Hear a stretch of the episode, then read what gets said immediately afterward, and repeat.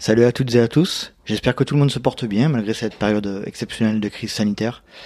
Je me suis énormément questionné sur la poursuite de mon projet, sur l'orientation à donner quant au rythme de diffusion des épisodes, ainsi qu'au contenu à privilégier. Sachant qu'avant la période de confinement, j'ai eu la possibilité d'enregistrer un certain nombre d'entretiens avec différents invités, euh, j'ai donc pris la décision de vous les proposer tels quels. Je les ai enregistrés et vous constaterez donc presque aucune référence à la crise que nous traversons n'est mentionnée. Je tenais encore à vous remercier pour votre fidélité. J'espère que vous comprendrez les raisons de ce choix, qui n'a qu'un seul objectif, proposer du contenu qui nous sorte de ce quotidien anxiogène. Je terminerai par un message de soutien et un énorme remerciement à toutes les personnes qui font en sorte que notre pays puisse continuer de fonctionner, et spécialement au personnel de santé qui se bat tous les jours pour sauver des vies et prendre soin de nos malades. Message particulier à mon épouse Virginie, qui est également en première ligne.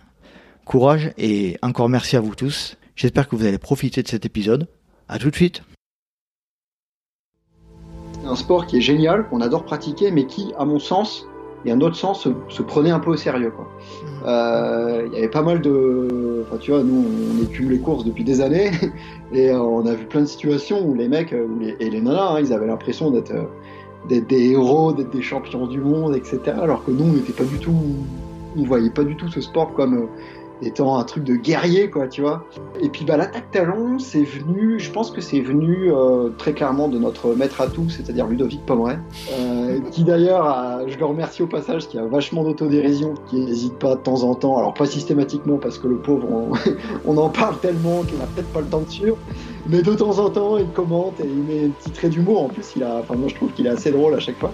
Salut à toutes les trailers et à tous les trailers. C'est Nico au micro et vous écoutez Let's Try, le podcast. Pour ce projet consacré 100% à la pratique et à la communauté du trail running, j'ai décidé de partir à la rencontre des différentes personnalités qui constituent ce milieu. Trailers inconnus, organisateurs de courses, athlètes de très haut niveau ou encore figures médiatiques, je souhaite vous faire bénéficier de leur expérience à travers un entretien au format long qui me permettra de vous faire découvrir plusieurs aspects de mes invités et ainsi connaître leurs histoires, leurs peurs, leurs motivations et leurs petits secrets. Pour constituer une réelle communauté autour de ce projet, chers auditeurs, je vous demande de participer à votre manière en notant avec 5 étoiles et en mettant un petit commentaire sur Apple Podcast ou en vous inscrivant à la newsletter mensuelle. Et je suis très heureux de vous retrouver pour un nouvel épisode du LTP, dans lequel mon invité est très spécial. Alors tout d'abord parce qu'il a fait partie des premières demandes d'invitation lors de la création du projet en août 2019, et c'est à la suite de multiples relances empreintes de ténacité et d'un acharnement sans faille qu'il a enfin cédé à mes avances pour participer à un de mes épisodes malgré un emploi du temps plus que chargé. Et je le remercie d'ailleurs énormément. Donc c'est en 2013 qu'est créé le blog Les Genoux dans le GIF. Et nous allons essayer de comprendre l'histoire et la raison de la création du concept. Ce phénomène est sans nul doute devenu au fil des années la référence incontournable des médias satiriques du monde du trail. Mais aujourd'hui, les genoux dans le gif s'expriment majoritairement sur les réseaux sociaux par le biais de photos accompagnées de légendes toujours décalées, humoristiques et parfois sarcastiques. Mais en 2018, nouveau projet, ils passent à la vitesse supérieure et sortent la revue annuelle du trail intitulée Point de côté. Nous allons évoquer tous ces aspects de manière approfondie, mais il est inutile que je vous laisse patienter plus longtemps et je laisse place à ma conversation avec les genoux dans le gif. Eh bien, bonjour, je suis aujourd'hui avec euh, le responsable, on va dire le responsable, hein, du blog Les Genoux dans le GIF. Alors, bonjour.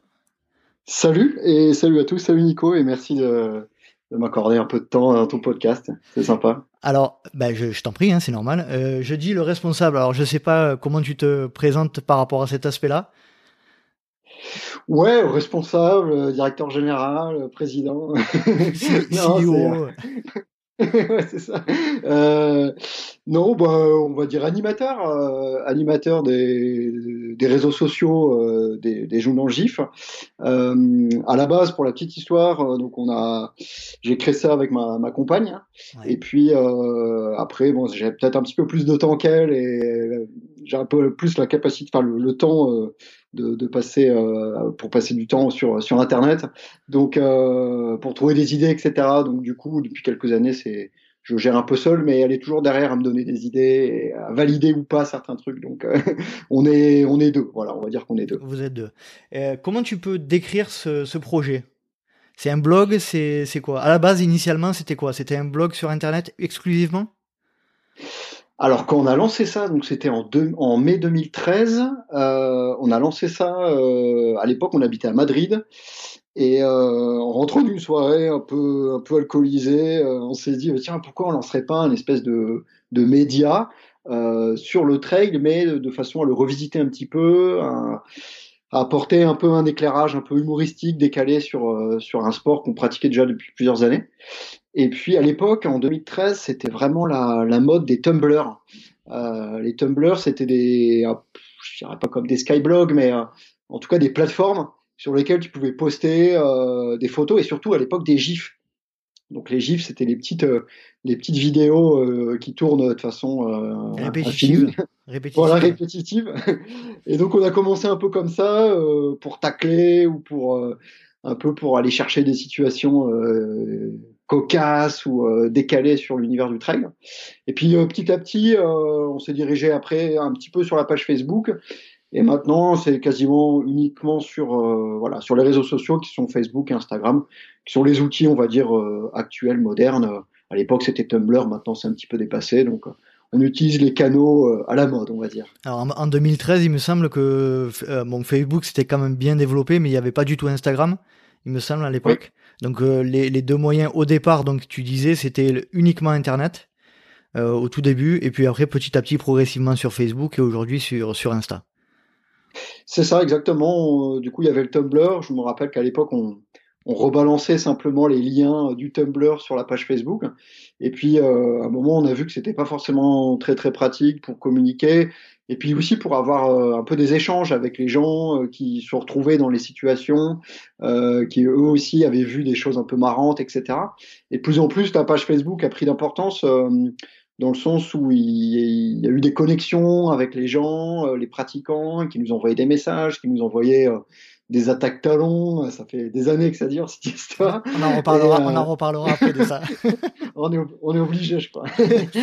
Et puis voilà, en fait, c'était beaucoup plus, bah, c'est, on va dire plus un réseau social que Tumblr, et donc c'était plus, plus direct, agréable, plus direct, plus direct, plus direct. Et puis ça permettait d'interpeller directement euh, les coureurs, de les taguer, etc. Donc euh, finalement, euh, la sauce, entre guillemets, est montée un peu comme ça, par le côté un peu viral de Facebook. D'accord. Est-ce que tu peux nous parler de la de l'origine du nom, les genoux d'un gif? Je crois qu'il y a une petite histoire derrière. Exactement. Alors bah du coup à l'époque c'était des gifs. euh, ça fait bien des années qu'on n'a pas utilisé de gifs euh, pour euh, pour rigoler du trail, mais euh, à l'époque donc c'était ces, ces, petites vidéos qui tournaient à l'infini. Et puis bah du coup c'est un petit jeu de mots bon, qui vaut pas grand chose, mais c'était mon beau-frère qui quand il, allait sur les courses pour encourager, il disait allez on, on monte les genoux dans le pif, tu vois sous-entendu. On, on, a, on, oh les genoux. On, Ouais, on monte là au genou euh, et puis euh, la, la, cadence un peu s'accélère. Et puis genou, on essaie de trouver un jeu de mots, je me rappelle avec ma avec ma compagne. Euh, et puis bah finalement c'était genou dans le pif, genou dans le gif. Euh, maintenant ça veut plus rien dire parce qu'on n'utilise plus de gif. Mais le voilà le nom est resté et on peut pas le changer quoi. et, en tout cas il est bien resté puisque c'est on peut pas se tromper. On sait que c'est vous quand on parle des genoux dans gif. on sait que qu'on parle bien de vous.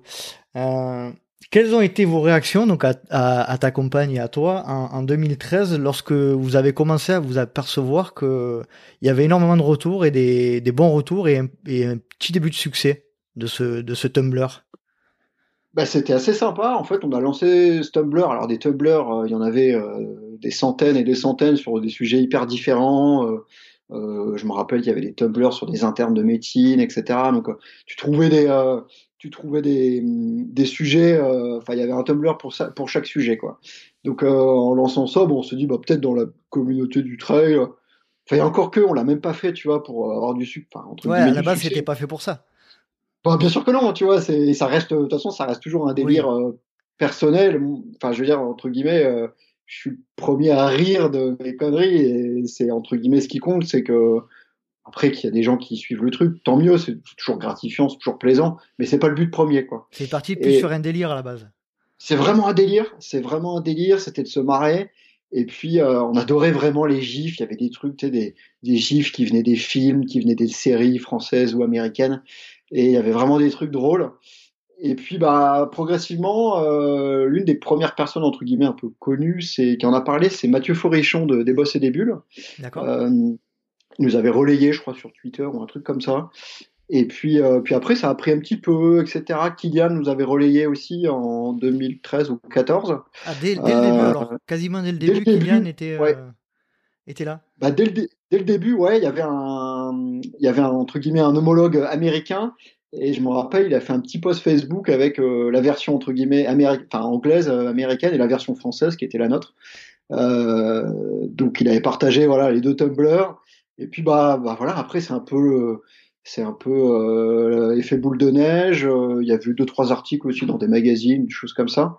Et puis c'est vrai que ça détonnait un peu. Enfin, je pense que ça détonne aussi un peu, c'est que c'était un peu le constat qu'on faisait avec ma, compa- ma, ma compagne à l'époque, c'est que euh, c'est un sport qui est génial, qu'on adore pratiquer, mais qui, à mon sens, et à notre sens, se, se prenait un peu au sérieux. Quoi. Mhm. Euh, Il y avait pas mal de, enfin tu vois, nous on écume les courses depuis des années et euh, on a vu plein de situations où les mecs euh, où les, et les nanas, hein, ils avaient l'impression d'être d'être des héros, d'être des champions du monde, etc. Alors que nous on n'était pas du tout, on voyait pas du tout ce sport comme étant un truc de guerrier, quoi, tu vois. Mhm. Et, euh, et donc, c'est vrai que ça détonnait un peu dans le milieu, un peu sérieux, un peu, un peu rigide.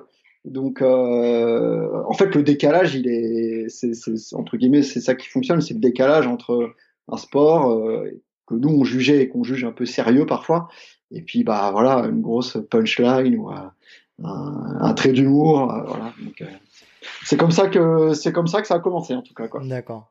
Est-ce que tu peux nous parler de, du processus de création des, des postes euh, Alors, on va déjà commencer par parler de, de, de ceux dont vous avez euh, que vous avez fait au début. Euh, comment ça se passait? Comment qui décidait quoi? Qui qui les créait? Qui les relayait? Euh, Comment ça se passait? Ah, c'était vraiment à l'inspiration. Et ça n'a pas changé. C'est vraiment, euh, on voit une bêtise, on nous envoie, on nous envoie une photo, une vidéo, et puis c'est parti. Parfois, on avait l'idée et on cherchait à la matérialiser avec un gif, et puis un peu plus tard avec une photo, une vidéo, ou alors simplement on avait la photo ou la vidéo et on essayait de trouver un petit, un petit trait d'humour, une petite punchline qui allait bien avec quoi. Donc il y avait un peu les deux, les deux sens. Et puis après, bah tu sais, euh, on n'est pas dans un comité éditorial d'une. Non, bien sûr, j'imagine. Donc euh, c'était euh, bah, celui qui avait une idée, il postait quoi. Et ça a toujours été comme ça. Et maintenant, quand je continue à, à poster des trucs, c'est simplement, euh, bah, soit j'ai une idée, ou parfois c'est un petit peu aussi en rapport avec l'actualité. Euh, j'ai simplement une idée, j'essaye de faire un texte euh, relativement court, et puis hop, c'est partagé quoi. C'est, il n'y a pas une grosse euh, entre guillemets, il n'y a pas une grosse réflexion. Je passe pas euh, trois heures à me dire euh, à la virgule près, etc. En général, je poste et puis euh, parfois il y a même des gens, t'as- il y a une petite erreur, il y a une petite faute d'orthographe, donc Mhm. c'est la preuve que ça va assez vite et hop, c'est l'inspiration de moment quoi. Donc euh, voilà, c'est on va pas, on tergiverse pas énormément au moment de, de partager quelque chose quoi. Et quand, quand vous, pensez à des posts ou vous pensez à euh, à publier quelque chose, c'est toujours euh, à deux ou vous êtes parfois plusieurs ou tu, prends des inspirations de, l'extérieur euh, également? Ben, du coup, euh, c'est vrai qu'il y a aussi d'autres médias sur Internet euh, humoristiques dans d'autres sports, euh, euh, donc qui sont, qui peuvent être un petit peu inspirants, si ce n'est qu'au niveau du ton, etc. au niveau, un peu au niveau de l'éditorial, on va dire. Mais sinon, après, le, le contenu, on va dire, est 100% exclusif. Hein, euh, Mhm. c'est vraiment, euh, c'est pas quelque chose qu'on va piquer ailleurs, etc. Quoi. C'est, ça sort de notre imagination, on va dire. voilà. D'accord, c'est à votre sauce. C'est à notre sauce, exactement. C'est avec nos mots aussi. Euh, parfois, ça peut être un peu déroutant, dérangeant, éventuellement choquant, je sais pas. Mais euh, je pense que maintenant, les gens qui suivent les journalistes sur les réseaux sociaux ont quand même compris un peu le, Mhm. un peu le, Le ton, le ton, l'éditor- le ton, voilà, l'éditorial entre guillemets, le ton, voilà, c'est. Mais après, je, voilà, je conçois, je conçois pertinemment qu'il y a des, gens, que, que ça, ça fera jamais rire, et tant mieux parce qu'on peut pas plaire à tout le monde, quoi. Moi, j'ai une question que j'appelle la, la, la question de thérapie du LTP te concernant. Euh, alors, il faut que tu te mettes sur le canapé, euh, que tu fermes les yeux, et je vais te poser la question. Euh, pourquoi tu as une telle horreur des attaques s'est- que s'est-il passé dans ton parcours sportif ou autre qui te qui t'amène à faire une telle fixation sur cette sur cette attaque talon Euh, bah, alors, à l'époque, euh, dans les premières années du blog, euh, la grosse fixation, c'était la compression blanche. Ah C'était la, c'était la compression blanche. Il y avait, en fait, il y a eu une époque dans les années, euh, bah, même un petit peu avant la, la création du blog. Euh, je m'en souviens de bah, la Western States 2010 où euh, Kylian il est en compression blanche de la tête aux pieds. Euh, et ça, ça, ça choquait un petit peu entre guillemets par rapport aux Américains euh, qui étaient, il y avait Kuprika avec sa grosse barbe, il était torse nu, etc. Et puis t'avais Kylian, euh, bah, je sais pas en 2010, je crois qu'il avait 23 ans. Euh, il arrive, euh, il arrive sur la western en compression blanche, lunettes hyper sportives, casquette blanche aussi, je crois. Donc la compression blanche a été un sujet assez assez récurrent. Et puis finalement, on en voit un petit peu moins. C'est vrai. Et, euh, et puis bah, l'attaque talon, c'est venu, je pense que c'est venu euh, très clairement de notre maître à tout, c'est-à-dire Ludovic Pomeray. Eh euh, Ludo, qui d'ailleurs, je le remercie au passage, qui a vachement d'autodérision et euh, qui n'hésite pas de temps en temps, alors pas systématiquement parce que le pauvre, on, on en parle tellement qu'il n'a peut-être pas le temps de suivre, mais de temps en temps, il commente et il met un petit trait d'humour. En plus, il a, enfin moi je trouve qu'il est assez drôle à chaque fois. Alors pour ceux qui ne euh, connaissent pas, pour ceux qui connaissent pas, pourquoi Ludo Pomeray alors? Et qui est Ludo Pomeray et pourquoi lui? Alors Ludo Pomeray, c'est un, c'est un gars qui est sur euh, sur le circuit entre guillemets depuis plusieurs années. Depuis, je saurais même pas dire. Il a commencé, je me rappelle d'un grand raid de la Réunion en 2009 où, euh, où euh, il dit oh non, non je suis pas du tout favori puis finalement il termine deuxième de la course. Et il a toujours été comme ça. De toute façon ça, c'est Ludo euh, hyper modeste et toujours à se, presque à se dévaloriser. Et puis finalement on s'est rendu compte que son arme secrète c'était probablement son entraînement mais aussi et surtout peut-être son talent parce que je l'ai vu en vrai sur certaines courses et dont le trail du Ventoux. Et honnêtement c'est assez spectaculaire quoi de réussir à courir aussi vite avec une foulée qui est euh, entre guillemets aussi peu académique. Euh, c'est vraiment particulier. Et, euh, et du coup, c'est la sauce est montée un peu comme ça. On a dû poster deux trois trucs, ça a pris. Lui-même a commenté. Et du coup, c'est devenu un sujet récurrent. Alors, on essaye de pas trop non plus en faire parce que je comprends que ça puisse presque à un moment saouler les gens. Mais, mais honnêtement, moi-même, je vais être le premier à talonner au bout d'un certain moment parce que je vais être fatigué, etc. Je veux dire, ça reste de l'humour. Enfin, en tout cas, moi, j'essaye de, le, de, de, faire en sorte que, que ça soit de l'humour. Euh, c'est en aucun cas une espèce d'élitisme ou, euh, ah, ou de sectarisme. Enfin, tu vois, c'est vraiment, euh, ça reste euh, bon enfant. Et puis, et puis c'est vrai qu'il y a certains clichés qui sont hyper spectaculaires, quoi. Tu te dis, tu te dis, bah le mec là, clairement, il va se casser la rotule, quoi. Donc, donc à côté de ça, t'as des mecs qui ont des foulées magnifiques, qui avancent moins vite. Moins vite. Enfin voilà, tu vois, c'est c'est aussi un peu le constat qu'on faisait au début quand on a lancé euh, le blog, quand on était un petit peu analysé ce qui se faisait au niveau du trail, c'est que tu as une multitude de pratiquants, euh, une multitude de foulées, une multitude d'attitudes, de comportements, de gestion de course. Et pour moi, c'est ça qui fait la beauté de ce sport, c'est que c'est pas un sport qui est formaté, si ce n'est qu'au niveau des distances. Tu vois, euh, certes, il y a la distance marathon euh, sur certains trails, mais tu as des 50, tu as des 60, enfin, tu t'as un panel qui est monstrueux, euh, t'as que des montées, t'as des courses où il y a euh, où t'as 10 montées, c'est un ultra trail, enfin et c'est ça qui fait la beauté de ce sport. Donc finalement, t'as aussi des foulées qui sont très différentes et c'est vrai que ça donne parfois lieu à des photos euh, assez spectaculaires avec les mecs qui attaquent carrément avec le tendon d'Achille quoi, quasiment quoi. Donc ça et D'autres fixations euh, en mémoire là, euh, tu fais ton, ton, auto-analyse euh, psychologique. D'autres fixations, mis à part donc les, compressions, les vêtements compressifs blancs, les attaques talons, tu as, tu as autre chose en magasin? Bah, c'est vrai que je voue un culte à Kylian, ça c'est clair et net. Alors, comme, nous, comme nous tous. Je pense. à peu près. Je pense, ouais, c'est clair. Donc, euh, c'est vraiment pour moi le coureur. Euh, bon, c'est un peu bateau de dire ça, mais c'est quand même un gars extraordinaire, quoi. Euh, qui, qui, est quand même sur le qui est quand même sur le bazar depuis des, des je vais pas dire des dizaines d'années, mais presque. Hein, franchement, quand il a commencé à, à, 16 ans, 17 ans, les premières skyrunning, maintenant il a, je crois, il a 33 ans cette année, quoi. Donc, euh, bon, il, en plus, il dure. Euh, il est inspirant, il fait rêver. Enfin, bon, bref, c'est un mec un peu pénible. Quoi. En plus, il parle plein de langues. Euh, c'est énervant à force. C'est assez énervant. Mais bon, on, l'adore. Ben ouais, il est super attachant. Euh, donc Kylian, c'est sûr que c'est un peu une obsession. Et puis bah évidemment là depuis 2-3 ans, il y a Jim hein, euh, qui est venu. Alors lui pour le coup, qui est rentré dans le milieu de, du trail et du ultra trail, absolument pas avec une attaque talon, mais au contraire avec une foulée de 1500 ou même de 800, un truc incroyable. Alors tu parles de, tu, je te coupe, mais tu parles de Jim, Jim Wamsey qui est, ouais, Jim lui, enfin, qui est le Kylian Jornet américain, on va dire entre guillemets. C'est pas du tout le même, le même style, mais je, te, je te laisse un peu le décrire. Oui, c'est ça. C'est c'est un gars qui euh, qui faisait de la piste avant, qui faisait euh, de la course sur route et euh, qui progressivement euh, est sorti un peu de sa piste et qui allait courir sur les sentiers et en fait avec des capacités, enfin une vitesse probablement une VMA très élevée. et du coup, il a rapidement eu des résultats assez incroyables aux États-Unis. il a eu aussi quelques échecs, il a eu aussi quelques quelques déconvenues euh, digestives euh, donc euh, pour notre plus grand bonheur bien évidemment et puis bah voilà ouais c'est un gars qui est qui est assez attachant, qui prend des risques, qui va sur des terrains qui sont pas forcément les siens. Quand même, il s'est lancé sur le Grand Raid de la Réunion, alors que c'est quand même pas trop son profil.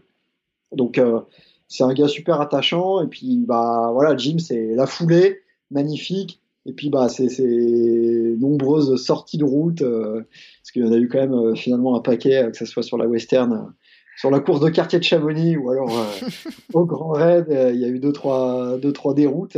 Mais c'est aussi ce qui fait son charme, c'est la prise de risque et l'audace, et c'est intéressant aussi de voir ça quoi. Euh, on va revenir un petit peu à Kylian ou à même, même à Jim des fois. Alors je sais pas si Jim euh, Wamsley des fois réagit. Je pense pas qu'il vous suit euh, Jim Wamsley ou pas sur euh, sur les réseaux? Alors non pour notre plus grand regret. Problème, problème de langage? problème de langage. alors on m'a dit qu'il avait une grand-mère qui habitait en France, justement dans le sud de la France. D'accord mais euh, je crois que ça, voilà, lui a pas appris le français. Enfin, c'est pas une grand-mère non plus française, hein, je crois. Elle est américaine, mais elle habite en France depuis, depuis quelques temps. En tout cas, c'est ce qu'on m'a dit. Mais ouais, tout ça pour dire que Jim, euh, je crois, euh, maîtrise pas trop notre langue, donc il ne, malheureusement, il ne nous suit pas. Et qu'est-ce que quelles, sont ou quelles ont été vos réactions lorsque vous avez constaté justement les réactions de Kylian Jornet à vos à vos postes? C'est quoi la, la première réaction qu'on a? Par exemple, la première fois que vous avez eu euh, une réaction de, de Kylian, c'était quoi la, vos réactions? Bah, franchement, c'est, ça serait mentir de dire que ça fait pas plaisir, quoi. Je veux dire, euh, tu, tu lances une, une page ou un média entre guillemets humoristique, euh, et puis bah t'as le, t'as le king absolu qui, qui, que le king absolu euh, suit ton truc, ça fait forcément plaisir, quoi. C'est clair. Donc, donc ça, donc ça, c'est plaisant. Et puis finalement, je vais pas dire que ça fait peur, mais tu dis bah merde, faut pas non plus que je dise trop de bêtises, euh, si ce n'est qu'à son égard, je veux pas non plus le vexer, etc. Donc, euh, mais, euh, mais, ouais. Qu'est-ce qu'on peut dire à Kylian Jornet en fait On peut pas se moquer de lui, il y a rien à dire, donc c'est le problème quoi. Ouais, c'est sûr. c'est vrai qu'il y a. Après, il a quand même eu deux trois, deux trois déconvenus aussi, mais non, c'est vrai que c'est quand même un gars assez extraordinaire, très attachant encore une fois. Mais, euh, mais pour en revenir à ta question, ouais, ça fait super plaisir. Euh, c'est forcément assez gratifiant.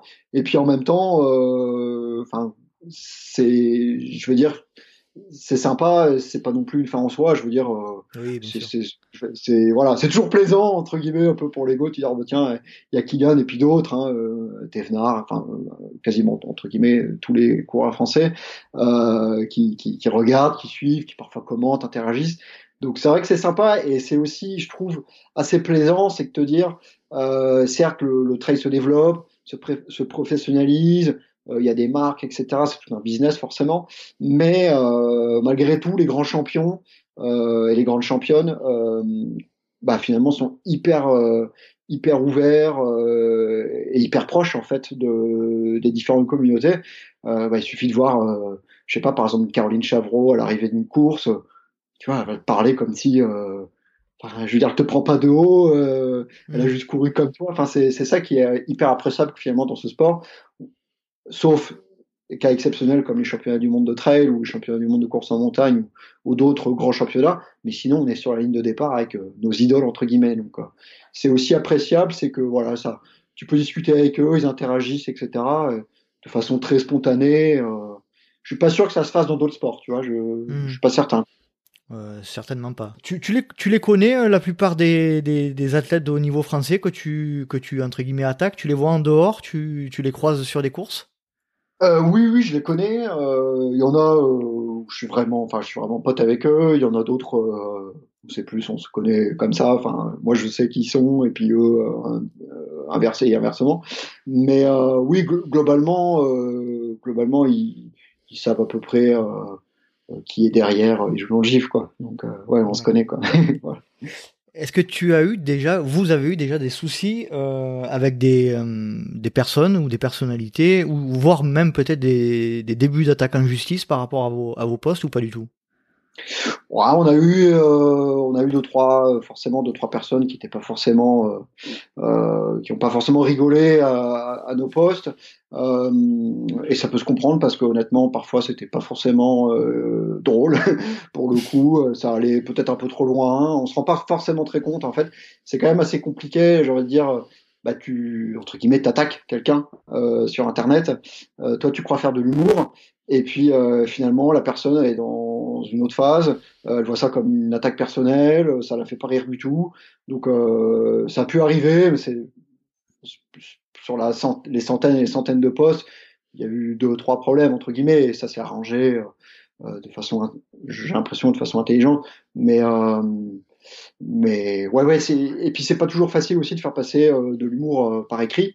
Euh, c'est tout bête, hein, il suffit d'une virgule, il suffit d'un truc. Et puis aussi, parfois, il y a une surenchère un peu dans les commentaires. Pareil, il y a une maladresse, etc. Je pense que c'est plus une histoire d'incompréhension que de... Nous, on n'a jamais voulu être méchant. je veux dire, c'est il y a parfois d'autres d'autres médias etc qui vont être un peu plus encore plus piquants nous le but c'est pas c'est pas d'être d'être méchant, de faire du mal, de faire souffrir, etc. C'est vraiment euh, bah, qu'on puisse se marrer ensemble. C'est vrai que parfois, malheureusement, je regrette que ça peut être mal interprété, mais, mais je peux le comprendre aussi. quoi. C'est jamais facile. Et puis surtout, bah voilà, c'est c'est de tu balances quelque chose comme ça publiquement euh, sur des réseaux sociaux. Euh, il y a des centaines de personnes qui réagissent. Bon, ça peut être euh, perçu comme quelque chose qui n'est pas agréable. C'est certain. Ouais. Mais pas de justice pour le moment. D'accord, bon, tout va bien. Tant mieux. Euh, que ça continue. Liberté d'expression, après, c'est sûr que euh, si ça vient à heurter certaines personnes, c'est vrai que des fois, il vaut mieux avoir peut-être des discussions et, et régler les problèmes en amont, quoi. Ça, c'est sûr. Ça, c'est sûr. Et puis, les, les, deux, trois petits soucis qu'on a pu avoir, euh, les personnes nous ont demandé de supprimer le poste et on s'est exécuté euh, assez rapidement dès qu'on a vu le message. Et puis, puis voilà quoi, tu vois ça. Mm. On veut pas, euh, on va pas, non non, mais on laisse le truc, etc. Puis, enfin, tu vois, le but c'est pas de faire une surenchère. Et puis on a bien compris que bah peut-être qu'on éviterait certains sujets et ou certaines personnes entre guillemets pour pas les froisser. C'est pas le but quoi. D'accord.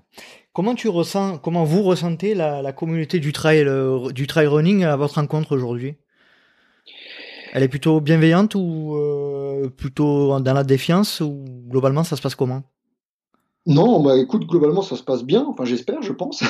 euh, non, non, ça se passe bien. Après, euh, après c'est certain qu'il y, a forcément des gens qui apprécient pas forcément certains postes, qui estiment peut-être que ça va trop loin. Mais globalement, je, pense que c'est que ça que ça fait rire les gens, qu'il y a un bon état d'esprit. C'est tout con, mais finalement, voir la quantité de personnes qui, qui commentent, qui réagissent avec nos différents postes, prouve quand même que c'est une communauté, euh, en tout cas la communauté du trail est quand même plutôt dans cet état d'esprit. Euh. Finalement, tu vois le constat qu'on faisait un peu au début en disant ah ça se prend, ça se prend au sérieux, etc. Euh, on se voit quand même que pour la grande, grande, grande majorité des pratiquants, il y a beaucoup d'autodérision, que ce soit sur, bah, si ce n'est que l'attaque talon, les blessures, certains comportements qu'on peut avoir. Je pense que les gens, le public, le, le trailer est quelqu'un d'intelligent, je pense. Quoi.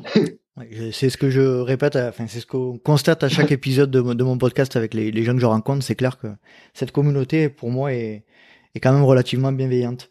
Est-ce que tu peux, donc on va changer un petit peu de sujet, plus ou moins.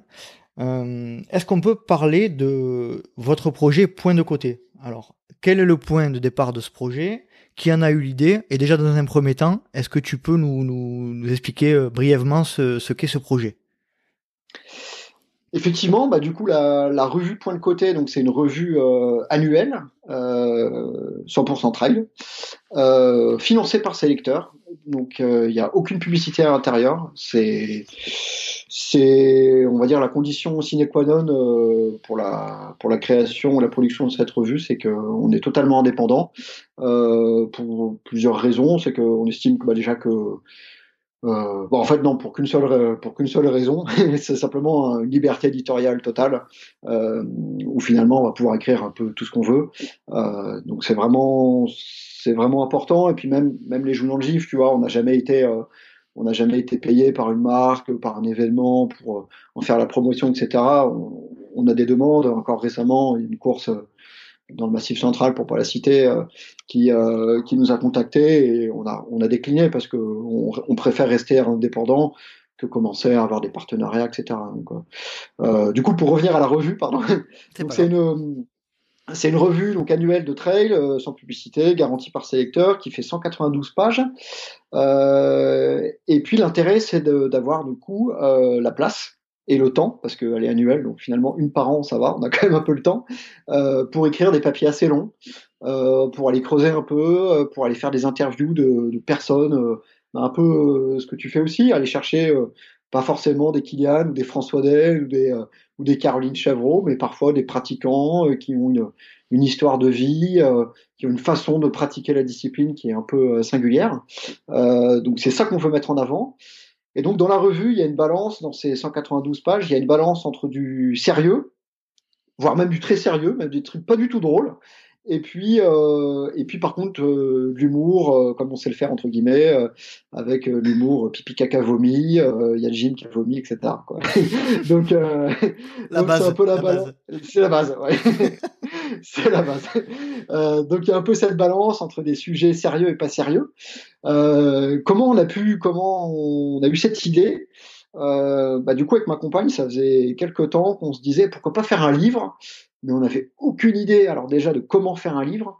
On savait qu'on voulait pas, euh, entre guillemets, aller se maquer avec un éditeur connu. Euh, euh, on voulait faire quelque chose qui était indépendant, mais quand tu, enfin, quand il connaît rien en termes d'édition, en termes d'impression, etc. Enfin, on savait même pas quel bout prendre le truc.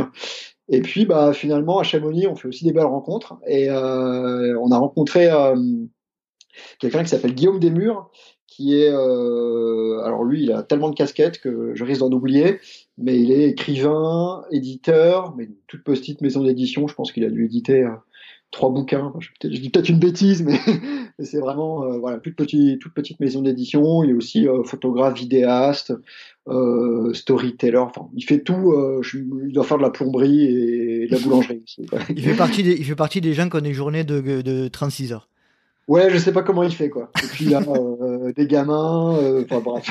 Donc euh, ouais, il a, je sais pas, je sais pas comment il fait. Et du coup, l'une de ses, euh, l'une de ses cordes à son arc, c'est, euh, bah, c'est d'écrire et de savoir écrire, et de savoir faire une revue. il a travaillé, lui, il vient plus du milieu du ski, ski alpin, ski freestyle, freeride. Et en fait, il avait déjà travaillé dans des magazines. Il avait été rédacteur en chef de certains magazines.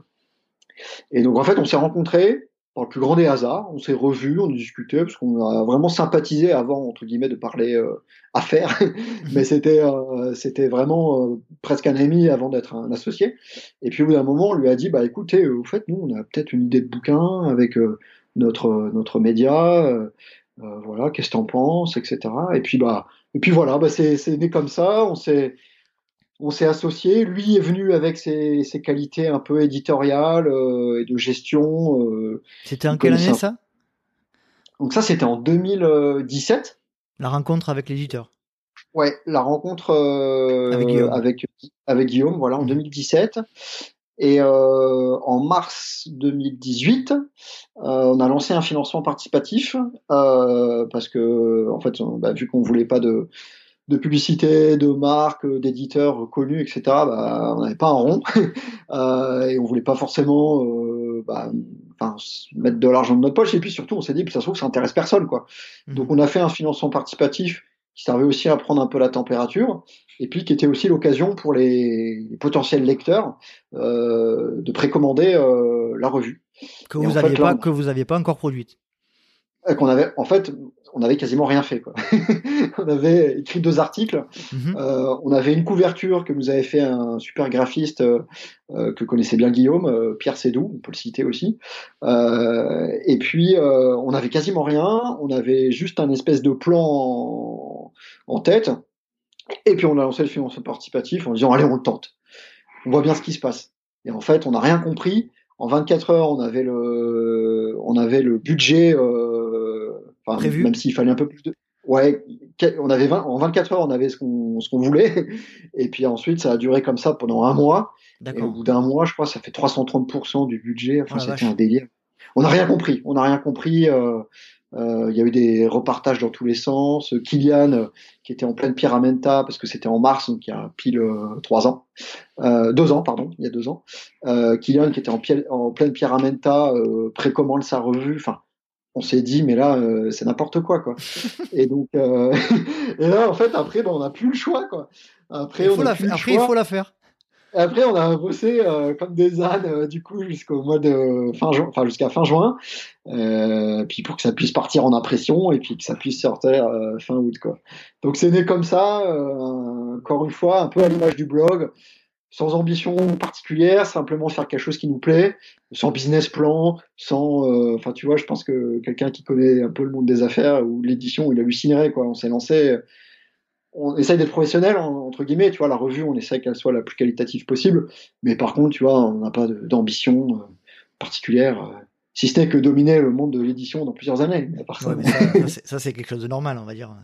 voilà. on, en rêve tous. Pour toi, qu'est-ce qui est le plus dur dans la réalisation de cette revue? S'il y avait un élément à sortir euh, Qu'est-ce qui est le plus dur? Honnêtement, bah, c'est quand même d'écrire. Hein. Euh, les idées, c'est parce qu'on a un petit spot. du coup, on, est tous à Annecy. On a un petit spot, euh, un petit café, le café Brume, où on fait nos réunions en général tous les jeudis après-midi. donc, on arrive à on arrive à trouver des idées assez rapidement assez facilement, euh, aussi bien des, des, sujets décalés que des sujets un peu plus sérieux. Donc ça, ça va. Euh, par contre, le moment euh, où il faut les écrire, et là on est en plein dedans actuellement, euh, ça c'est pas facile quoi. Franchement, euh, parce que c'est quand même des papiers qui sont assez longs. Euh, bah voilà, les, plus, les papiers les plus longs, ils font je vais pas dire quasiment 20 pages, mais pas loin. Euh, donc, euh, alors il y a certains papiers qu'on, en fait, c'est des papiers qu'on n'a pas envie d'écrire. Euh, on va solliciter d'autres euh, d'autres personnes, euh, des amis euh, qui eux sont journalistes entre guillemets vraiment de métier, qui, qui, savent écrire ou qui sont écrivains, enfin en tout cas qui ont une vraie plume.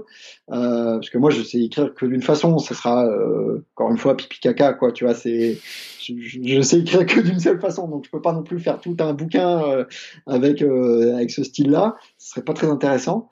Et puis surtout, c'est des gens qui écrivent très bien. Euh, je pense notamment à Fred Berg, euh, donc le frère d'Alexis Berg, le photographe bien connu. Que je, euh, je, te, je, te, coupe, mais que je, Alexis que je reçois très prochainement dans le, dans le podcast. Ah bah super choix. Voilà. super, c'est un super gars. donc ouais, tu disais Fred, tu disais Fred Berg? Ouais, Fred Berg, donc, qui a écrit euh, ben, un premier article dans le numéro 1, un deuxième dans le numéro 2, et là qui va écrire de nouveau un, un troisième. Donc euh, lui, c'est quelqu'un qui voilà qui a une vraie plume. Et c'est vrai que du coup, c'est ça qui est intéressant, c'est d'avoir euh, des articles très bien écrits, très littéraires même, et puis à côté euh, un article comme Obsession, qui va devenir un article récurrent dans la revue, où là par contre c'est c'est de la punchline gratuite, c'est du tacle appuyé, et voilà. Donc euh, cette balance est intéressante aussi. Ouais. Clair, je confirme. Mais pour répondre, vas-y, vas-y. Du coup, c'est vraiment l'écriture. Ouais, voilà, c'est vraiment l'écriture qui est qui est euh, un peu fastidieuse euh, pour des gens euh, qui, comme m'accompagnent moi, hein, tu vois, on a, c'est pas notre boulot, quoi. Donc, il faut se faire souffrance, quoi. Alors moi, je te confirme, j'ai, lu les deux. je me rappelle, je me rappelle d'un moment où j'allais à Paris, sur Paris en, en TGV avec avec ma femme et ma fille. Et, euh, et, je me suis mis à un moment donné, alors je sais plus sur quel, quel moment c'était du livre, du numéro 1, à exploser de rire dans le TGV. Euh, et là, ma femme me regarde, me dit, mais qu'est-ce qui t'arrive? Et j'ai dit, mais là, c'est trop drôle. Et je lui montre. Et là, bon, après, on est tous plus ou moins sensibles ou pas à ton humour, mais elle, ça, bien évidemment, ça n'a pas fait rire. j'ai, j'ai pleurais de rire dans le TGV tout seul. c'est pour dire qu'il y a effectivement, comme tu le disais, pour parler un peu de mon expérience, euh, dans, tes, dans les deux revues point de côté, il y a, euh, il y a deux, il y a, enfin, un milliard d'aspects, c'est-à-dire le côté sérieux, le côté euh, un peu parfois même dramatique, le côté journalistique. C'est et d'ailleurs à ce sujet, les, vous avez des retours de critiques littéraires, ils ont dû halluciner de voir arriver cet ovni hein, dans leur dans leur giron de, livres sportifs. Euh, on a eu quelques retours, ouais. On a eu des quelques retours. On a eu quelques retours euh, d'éditeurs euh, que moi je connaissais pas, mais que Guillaume connaissait. Et on a eu des retours aussi de spécialistes entre guillemets de l'outdoor, euh, des gens qui sont dans, dans ce milieu depuis plusieurs années, qui, qui effectivement étaient assez surpris de voir ça. Euh, bah déjà le côté euh, c'est tout bête hein, mais le côté sans pub euh, et puis bah on peut en parler aussi c'est nous du coup on n'est pas distribué en fait c'est par choix on va être dans quatre magasins j'exagère dans une dizaine à peu près en France euh, simplement parce que les gérants soit des magasins spécialisés soit des librairies sont des amis. Euh, mais tu vois on fait pas du tout la démarche on n'a pas de diffuseur on n'est pas à la Fnac on n'est pas sur Amazon. Donc, euh, si ce n'est que, on va dire, entre guillemets, le modèle économique est un petit peu particulier. C'est pas en tout cas ce qu'on a l'habitude de voir, quoi. Euh, et puis effectivement aussi le fait qu'il n'y ait pas de publicité. Donc effectivement, ouais, on a eu, on a eu pas mal de retours. Euh, et puis on a eu des retours, euh, on a eu pas mal de retours, surtout. Euh, ça c'était plutôt sur le fond. On a eu des retours sur la forme. Euh, alors là, pour le coup, on y est pour pas grand-chose parce que c'est soit des photos euh, d'Alexis Berg justement, de David Gontier, euh, de Guillaume aussi qui fait des photos, qui avait fait un super shooting de Christelle Dewald en numéro 1 de Point de Côté. Mhm. Euh, donc c'est soit des photos, soit des illustrations. Pareil, on fait appel à des illustrateurs euh, professionnels ou, ou, soit un graphiste dont c'est le métier. Donc là, on n'y est absolument pour rien. c'est leur travail, c'est leur inspiration. Et c'est vrai que retrouver, euh, enfin moi je trouve que c'est vraiment de qualité. Euh, bah, si ce n'est que les photos d'Alexis, tu vois, tu vas le recevoir, euh, c'est quand même du très haut niveau. Il est quand même connu et reconnu dans, la profession, dans le milieu. Ces photos elles sont magnifiques, quoi. Donc c'est vrai que d'avoir ça, ça rajoute un, côté qualitatif, on va dire professionnel, différent simplement de ce qu'on pouvait trouver à l'époque. C'est clair. Euh, une revue très particulière et d'ailleurs à ce sujet, j'aimerais aborder euh, un point qui est un peu plus, donc, comme tu le disais tout à l'heure, un peu plus euh, sérieux. Parfois, tu, enfin, dans le projet, vous vous faites appel à des à des sujets qui qui peuvent un peu nous faire réfléchir nous en tant que trailer. et j'aimerais à ce sujet lire une petite partie de la de du volume 1 euh, et, et, et, peut-être en débriefer un petit peu après, si tu veux bien. Alors, le l'article s'appelle euh, Tissu de vanité, t-shirt finisher. Le t-shirt finisher, un simple morceau de tissu et aussi et surtout une tradition. On franchit une ligne d'arrivée après s'être époumoné et irrité les tendons. On reçoit un bout de tissu généralement hideux mais qui fait toute la fierté des coureurs. C'est plus qu'une récompense, c'est une façon de proclamer au monde sa valeur et son courage, comme dans les camps nudistes, il y a les textiles et les autres. Ceux qui abandonnent, sociologiquement, le t-shirt finisher est fascinant car il sert de révélateur à la comédie sportive et donc humaine. Alors, pour en revenir sur le sujet, c'est un sujet lourd de sens, c'est-à-dire tu remets, tu remets quand même en, en contexte et, euh, et, en doute, entre guillemets, euh, toutes les croyances des, de la plupart de, des gens de cette communauté. Tu as pas peur un peu de, de, de te mettre à, à dos les gens?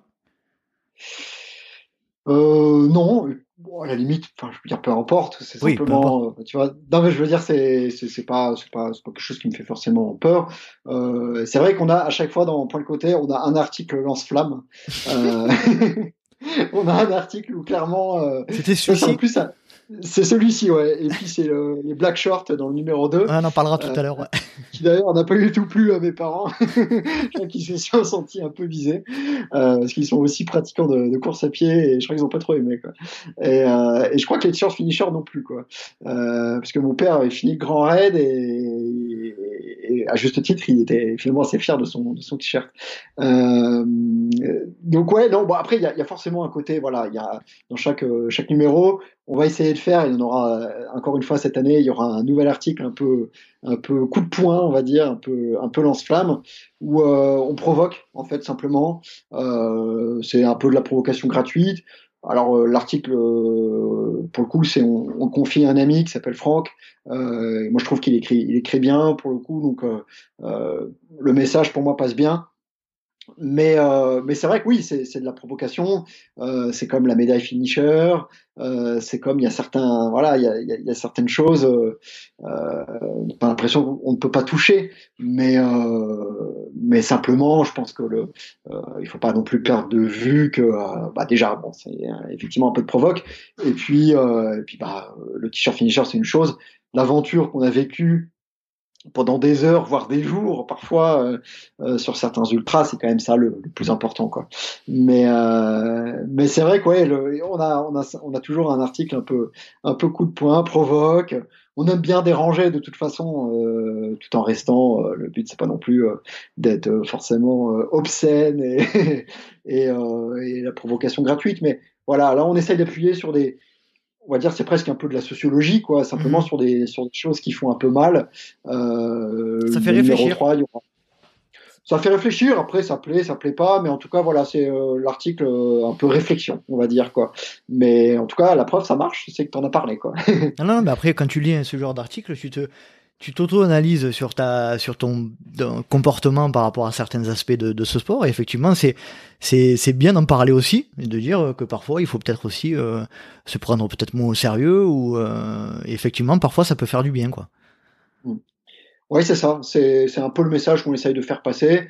Euh, et puis après, on essaye de, comment dire, voilà, d'aller, d'aller chercher des sujets un peu euh, un peu provoque. Euh, euh, donc c'est bien, c'est bien si ça si ça fonctionne, ça remet un peu en cause certains aspects. mais la médaille, la médaille finisher, c'est à peu près le même principe. Hein. On est sur sur un objet, etc., sur une symbolique en fait. Et on en oublierait presque finalement que on a passé un super moment, qu'on a de la chance d'avoir euh, deux jambes qui nous ont menés sur des dizaines de kilomètres. On oublie presque un peu l'essentiel. Quoi. Après, je veux pas avoir un discours moralisateur, mais, mais c'est vrai que parfois c'est simplement, euh, euh, c'est simplement ça l'essentiel, plus qu'un bout de tissu, euh, un tissu fabriqué en Chine, quoi, qui plus est. Quoi. C'est clair. alors, on va évoquer un sujet ensemble, si tu le veux bien, qui, je pense, te tient à cœur, parce qu'il revient régulièrement, là aussi, qui est un peu polémique. Euh, c'est les règlements dans le trail. Euh, pour ou contre les règles et, le matériel obligatoire dans le trail, d'après toi? Alors, à titre personnel, euh, là, j'engage pas les dans le gif et point de côté, même si je pense que la vie est unanime. Moi, je suis, je suis, contre le matériel obligatoire. je pense que ça déresponsabilise les gens. ça ne les aide pas à devenir, parce que le matériel obligatoire, c'est généralement plus dans des milieux euh, montagneux, montagnards. Donc ça, ça n'aide pas le pratiquant, à mon sens, à devenir autonome en montagne, à réfléchir par rapport aux conditions, etc. Euh, après, c'est c'est comme ça en France. Euh, dans les pays voisins, euh, je sais qu'en Espagne, j'habitais euh, quelques années en Espagne. je sais qu'en Espagne, il y en a quasiment pas. Euh, il n'y a pas non plus le certificat médical, tu signes une décharge. Alors, encore une fois, peut-être que ça a changé, j'y étais il y a quelques années, peut-être que ça a changé, mais à l'époque, c'était comme ça. Euh, bah, surtout aux États-Unis, hein, pour le coup, c'est quand même le meilleur exemple. C'est-à-dire qu'il y a des courses qui sont absolument euh, dingues, comme la hard rock, avec un dénivelé, avec des altitudes, avec des variations de température, avec euh, des orages, etc. Et là, il n'y a pas de matériel obligatoire. Après, c'est des concepts un peu différents. Aux États-Unis, euh, les courses vont être euh, souvent très limitées en termes de participants pour des histoires de protection de la nature. Euh, tu vois, la Hard Rock, il y a 140 dossards. C'est peut-être aussi un choix de l'organisateur, mais c'est aussi un choix certainement des parcs nationaux des parcs nationaux, des parcs protégés, etc. Mm. Euh, en France, euh, les grosses courses, il y a, tu vois, bah, euh, les courses qu'il y a dans les Alpes, euh, les courses assez connues, il y a des milliers de participants. Euh, donc c'est vrai que avec des niveaux aussi qui sont très différents entre un, entre un Kylian qui va prendre le départ et puis finalement quelqu'un qui va se lancer sur son premier ultra, qui n'est pas forcément en montagne, euh, il a la connaissance du milieu, la connaissance, si ce n'est sa propre connaissance et la connaissance de son environnement n'est pas la même. Donc c'est d'autres problématiques. Euh, après, moi, voilà, euh, mon avis, c'est que je trouve que ça n'aide pas le coureur à devenir autonome, à devenir entre guillemets intelligent. Euh, je suis, voilà, je, je pense que s'il n'y avait pas de matériel, les gens prendraient matériel obligatoire, j'entends. Euh, les gens euh, réfléchiraient beaucoup plus à qu'est-ce qu'il faut emmener, se renseigneraient sur les conditions, sur le milieu. Euh, et finalement partirait pas forcément en slip. Hein. Je pense qu'il y aurait éventuellement deux trois kamikazes qui partiraient euh, sans sac, sans rien. Mais euh, voilà, c'est mon avis. Je regrette un peu ce, ce, ce, matériel obligatoire. Alors moi, à titre personnel, je je fais pas d'ultra en fait, donc euh, ça ne me concerne pas. Mais c'est vrai que je peux comprendre que euh, que c'est un peu embêtant de transporter sa maison sur le dos euh, mm. pour un trail. Parfois, c'est c'est juste pas justifié quoi. Euh, L'organisateur pourrait simplement euh, euh, regarder les météos, il va faire beau toute la journée, t'es pas obligé d'emmener des surpantalons, etc. Après, je sais pas exactement comment ça se passe. Je crois qu'il y a aussi des, enfin, si ce n'est qu'au niveau légal, préfectoral, etc. Ils ont des pressions, ils ont des obligations, les organisateurs. Je pense que si ça tenait qu'à eux, il y aurait énormément d'organisateurs qui, qui, feraient partir leurs coureurs euh, sans matériel. Quoi. Mhm. Alors moi, c'est vrai que c'est à, titre euh, personnel aussi, c'est euh, c'est un peu un sujet sur lequel je suis pas forcément d'accord avec toi et je pense que c'est le, le, débat est, est, bon aussi. Hein. Euh, on, a, on a le droit d'échanger à ce sujet.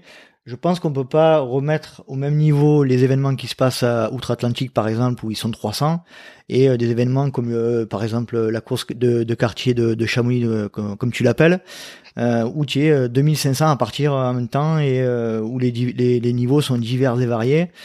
je suis un peu partagé. Je, si tu veux, moi, de manière un peu, je rêverais de ta vision, mais je mm. pense que c'est en, en, se positionnant en tant que en tant qu'organisateur, c'est euh, euh, en France tout du moins, comme tu l'as dit. Euh, je pense qu'ils sont réellement obligés de mettre en place ce type de, de, de protection, parce que c'est les protections, hein, clairement, et euh, qu'avec 2500 personnes, tu auras forcément des gens qui, qui ne connaîtront pas la montagne, qui mettront leur vie en danger, et voilà, c'est c'est un vaste sujet. Je pense que c'est pas tout le monde est d'accord là-dessus il y a les il y a les pros, il y a les contres, il y a ceux qui je pense que la entre guillemets la, sans être péjoratif mais l'ancienne école est plutôt euh, contre le matériel obligatoire. Bien que les anciens parfois disent que c'est une bonne chose. Donc voilà, c'est euh, c'est un sujet qui, qui peut être débattu pendant pendant un certain temps. Voilà. C'est vrai, mais tu as raison, c'est vrai que c'est pas du tout les mêmes courses. On peut pas comparer un une hard rock avec euh, les courses qu'il y a à Chamonix. Il n'y a, a, pas le même public. Déjà, il n'y a pas la même, le même nombre de personnes et puis il n'y a pas le même public. Euh, je pense que le public de la hard rock est beaucoup plus averti, si ce n'est que à cause de l'altitude. Euh, et puis, bah, évidemment, le, le, le, tirage au sort est hyper sélectif. Donc, c'est, euh, je dirais que c'est un petit peu plus, je vais pas dire élitiste, mais euh, euh, en tout cas, ça s'adresse peut-être à des coureurs encore un peu plus chevronnés. Mhm. je pense qu'effectivement, il y a certains grands, grandes courses en France où, de toute façon, de par le public varié, ça serait effectivement dangereux euh, de ne pas avoir le matériel obligatoire. Après, pour certaines autres courses, peut-être plus confidentielles, euh, c'est parfois un peu un, peu pénible, je pense, pour les coureurs. Là, je suis d'accord avec toi. Dans certaines courses que donc on, auxquelles on participe euh, régulièrement, hein, je pense que parfois il y a un peu de à ce niveau-là, il y a un peu de zèle. Après, partir sur de l'ultra euh, en montagne avec 2500 coureurs, de mon point de vue, je pense que tu peux pas faire autrement que tu peux pas faire autrement que demander ce type de matériel quoi. Après bon, c'est mon point de vue. Voilà. Euh, j'aimerais faire un, peu le même exercice que tout à l'heure dans la dernière euh, revue point de côté numéro 2 donc tu en as un peu tu l'as un peu évoqué tout à l'heure. Euh, j'aimerais te lire l'intro donc que tu dois connaître forcément parce que c'est c'est vous qui l'avez publié euh, concernant les black shorts. Alors je cite, le trail est devenu un sport de masse, une communauté ou une addition de coureurs aux objectifs différents. Que se passe-t-il quand on retrouve sur la même ligne de départ les jarrets d'acier et des mollets de marcheurs? Que se passe-t-il quand le gap entre le premier tiers des participants et les autres est gigantesque Quand les plus rapides ne se retrouvent plus dans les grandes messes de trottineurs? On vous aura prévenu, certains vont se radicaliser. On prédit dans le trail l'arrivée des black shorts, ces surfeurs agrippés à leur vague, à leur vague qui en délogent d'un crochet du droit tout étranger osant la souiller par sa seule présence. L'expression d'un tel communautarisme agressif va arriver dans le trail. Alors ça aussi c'est un sujet, donc ça c'est le, sujet bazooka que tu disais euh, tout à l'heure. Là aussi c'est un sujet euh, presque sociologique. Hein. Euh, mettre en parallèle le, la, popularité du trail et, ce que c'est en train de devenir et l'essence même. C'est ça. Ben, c'est effectivement cet article euh, qui n'a pas trop plu à mon père euh, cette année. Euh, je pense qu'il se, il se perçoit peut-être pas comme un, quelqu'un de, de, très rapide. Du coup, il s'est senti un peu visé. Euh, C'était pas le but, hein, évidemment. Euh, encore une fois, voilà, c'est un article un peu provoque, c'est une, une, prévision un peu qu'on fait, euh, Paris sur l'avenir. Euh, je pense qu'effectivement, euh, il y a certains pratiquants de trail euh, qui ont commencé le, la course à pied il y a plusieurs années, plusieurs voire dizaines d'années, qui, euh, je dis je pense parce que enfin, je le sais, euh, honnêtement, pour avoir discuté avec, je vais pas dire des pionniers, mais un peu les vieux de la vieille. Donc effectivement, il y a un peu, entre guillemets, des anciens qui, qui voient, qui peuvent voir d'un mauvais œil l'arrivée de coureurs pas forcément euh, experts. Et finalement, c'est c'est un petit peu des c'est un petit peu ce qu'on peut observer. Alors effectivement sur sur ces fameuses plages à Hawaï, mais aussi dans l'alpinisme, euh, avec une, une façon de pratiquer l'alpinisme qui est un petit peu euh, un petit peu nouvelle avec le style alpin. Euh, tout Kylian Jornet qu'il est, aussi bon soit-il, il a aussi dérangé euh, les guides de Cham, euh, le maire de Saint-Gervais, euh, et puis tout un tas de tout un tas d'alpinistes un peu plus très classiques, un peu plus conventionnels, on va dire quoi. Donc c'est vrai que le sport se démocratisant, le trail se démocratisant, c'est certain qu'il y a des gens qui se reconnaissent plus dans des épreuves avec euh, 5000 coureurs, 10 000 coureurs sur un week-end, euh, si ce n'est plus pour certaines, certains événements. Euh, voilà, c'est un peu une, hum, comment dire, c'est un peu euh, une observation qu'on faisait. Euh, c'est que c'est super chouette que ça se démocratise. Il y a des gens pour qui c'est quelque chose qui est plutôt préjudiciable pour la discipline.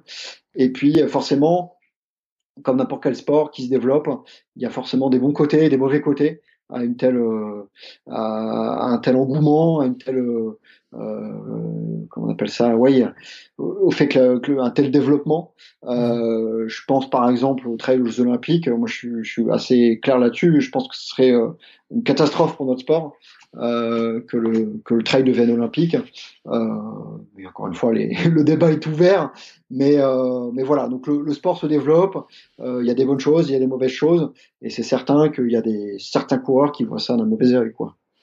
C'est sûr. Moi, j'avais pu constater. Alors, je me suis un peu intégré à la communauté du surf des mers il y a il y a une petite dizaine d'années. J'ai constaté que dans ce milieu-là, il y a une très très mauvaise mentalité mais c'est c'est limite comme tu disais tout à l'heure limite gênant. Euh, que je n'ai pas du tout retrouvé enfin de, ce que je constate aujourd'hui dans le milieu du trail hein, que ce soit sur les réseaux sociaux ou, par le biais des gens que que je rencontre. Mais effectivement euh, il faut peut-être se poser la question euh, est-ce que ça va pas arriver à un moment donné où des gens vont euh, vont euh, remettre en cause le bienfait de la de la popularité du, du trail et ça, c'est ça, ça arrivera certainement. Hein. Je pense que ça arrivera certainement parce que on est sur un sport qui est, euh, qui d'ailleurs, moi je trouve qu'il y a beaucoup de, de parallèles avec le surf. Mmh. Euh, le, on peut pas comparer le trail au foot, on peut pas comparer le trail au tennis. Euh, par contre, on peut comparer le trail euh, à l'alpinisme. Forcément, on n'est pas très éloigné dans certains cas. On peut, on, peut, on, peut, comparer le trail à, à, des sports d'endurance ou à des sports euh, un peu contemplatifs, un peu voilà comme le surf. Et c'est vrai que dans ces communautés euh, de sports d'endurance euh, ou de sports un peu comme l'escalade aussi, où c'est des, des sports très communautaires. Mm-hmm. avec plein de codes, avec plein de valeurs, etc. Et c'est vrai qu'on observe que dans, dans, ces, dans ces sports, ils voient ça parfois euh, d'un mauvais œil. Et exactement comme tu disais, c'est parfois extrêmement violent, euh, d'où les black shorts. Euh, alors, on n'en est pas loin, évidemment. on en est très loin, je veux dire, évidemment. Euh, mais, euh, mais voilà, c'est peut-être quelque chose qui peut arriver, et c'est quelque chose qu'on a déjà vu dans d'autres sports, dans le surf et dans l'alpinisme. En tout cas, je, je, parle de ces deux-là que je connais un peu, mais voilà. Écoute, on verra bien pour le trail. On, on observe aussi qu'il y y a certains coureurs qui, euh, euh, moi j'ai même des connaissances, qui ne prennent plus part à des courses très populaires, on va dire médiatiques, qui préfèrent simplement des courses plus confidentielles. donc c'est déjà entre guillemets une forme de radicalité, quoi. Mmh tout à fait.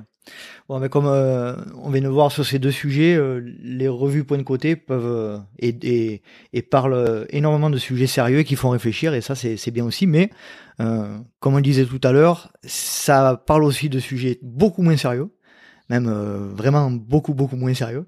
qu'est-ce que tu qu'est-ce que tu préfères faire dans, dans ces revues-là comme comme type d'approche? Sérieux, plus plutôt sérieux ou plutôt moins sérieux? Oh, plutôt pas sérieux, honnêtement. Euh, bah déjà, j'ai pas la plume euh, pour écrire des articles, des longs articles euh, où il y a une vraie réflexion. euh, mon créneau, euh, enfin c'est un peu ce que j'ai l'impression que ce que je sais faire, c'est c'est euh, bah, une très bonne connaissance du milieu, de connaître vraiment bien les coureurs, les courses, etc. Et puis de pouvoir en rire. Euh, donc c'est plutôt sur ces articles-là que je vais aller. Euh, je m'étais beaucoup éclaté à, lire, à écrire euh, astuces pour réussir sa vie dans le numéro 1, où, euh, où je donnais évidemment des faux conseils de vie. Euh, il y a les fameux articles obsession. là, dans le numéro 3, un article sur un, je fais un article sur un, un réseau social très connu des, des coureurs euh, je pense que tu, tout le monde a compris de, de, quel euh, un petit logo. Un petit logo orange, voilà, donc, euh, donc je vais écrire un truc là-dessus, mais c'est pareil qui va être totalement délirant. Donc c'est plutôt ce genre d'articles qui me plaisent, voilà, les articles décalés. Si je peux balancer deux trois gros mots, ça m'arrange quoi. J'ai en mémoire dans quelque chose qui est drôle, c'est sur le 1, mettre le clignotant. Alors mettre le clignotant dans le trail, tu, tu euh, tu donnes plein d'excuses toutes pourries euh, pour mettre le clignotant pour un ultra. Du genre, il y avait du gluten dans les tucs, depuis quand il y a du gluten dans le blé? Voilà, Tout ça, c'est... Et à chaque fois, c'est plein de petits, c'est plein d'excuses euh, pour mettre le clignotant. C'était, j'avais trouvé ça hyper drôle. je te remercie pour, pour, pour avoir parlé énormément de, de, de cette revue-là. On va passer un petit peu à la, à la partie trailer que tu es. Euh, est-ce que tu peux nous évoquer un petit peu ton historique par rapport à, ce sport depuis, euh, depuis euh, ton enfance, par exemple? Alors moi j'ai pratiqué, j'ai toujours pratiqué du, j'ai toujours fait du sport depuis que je suis tout môme. j'ai de la chance que mes parents me mettent plutôt dehors que devant la télévision, donc ça c'était plutôt cool. j'ai fait pas mal de foot quand j'étais petit. Ensuite j'ai fait une dizaine d'années de tennis et je me suis mis à la course à pied. Alors j'avais commencé déjà un peu forcément à courir pour le tennis avec euh, des entraînements, on va dire un peu de préparation physique. Je me rappelle, on allait avec notre entraîneur, on allait au Mont Saint-Quentin, euh, donc ça c'était à Metz. Euh, on allait vadrouiller les soirs, il neigeait, etc. là-dedans. Donc ça m'a déjà donné un petit, un petit peu le goût de l'effort. et puis bah voilà, après euh, je me suis mis donc euh, j'ai continué le tennis et puis euh, avec les études c'était un peu moins facile pratique de jouer au tennis et et je suis j'ai sympathisé avec un enfin j'ai sympathisé avec un camarade de promo euh, qui était réunionnais, qui est toujours réunionnais d'ailleurs, ça n'a pas changé. Et euh, on a bien sympathisé. Euh, à la fin de l'année, il m'a dit ah, tiens, pourquoi pas, ça te dirait de venir à la réunion Voilà, je dis bah, pourquoi pas. Et puis on est allé se balader dans les cirques, on a été au Piton des Neiges, et là je crois que ça a été une véritable révélation. Euh, bah, J'étais monté quand même en tenue de tennis, hein, donc t'imagines un peu la dégaine. Euh, J'avais un autre pote qui lui était en jean, donc on, euh, voilà, c'est quand même à 3000 mètres. Hein. Il y avait des gens qui, qui partaient limite pour faire l'Everest. Nous on était en jean, en chaussures de tennis. Euh, L'autre, je crois que mon pote euh, qui nous avait invité était en short, short de bain à fleurs. Enfin bref, une dégaine quoi. Et, et ça a été une révélation.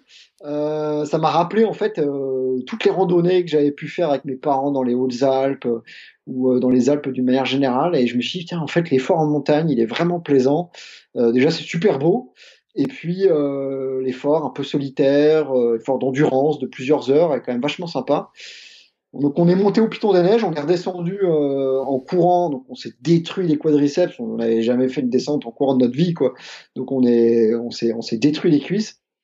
Et franchement, euh, en bas de la, en bas de la descente, je me suis dit, mais c'est ça qu'il faut faire, quoi. C'est génial. Et à l'époque, je savais même pas. Alors, c'était en 2009.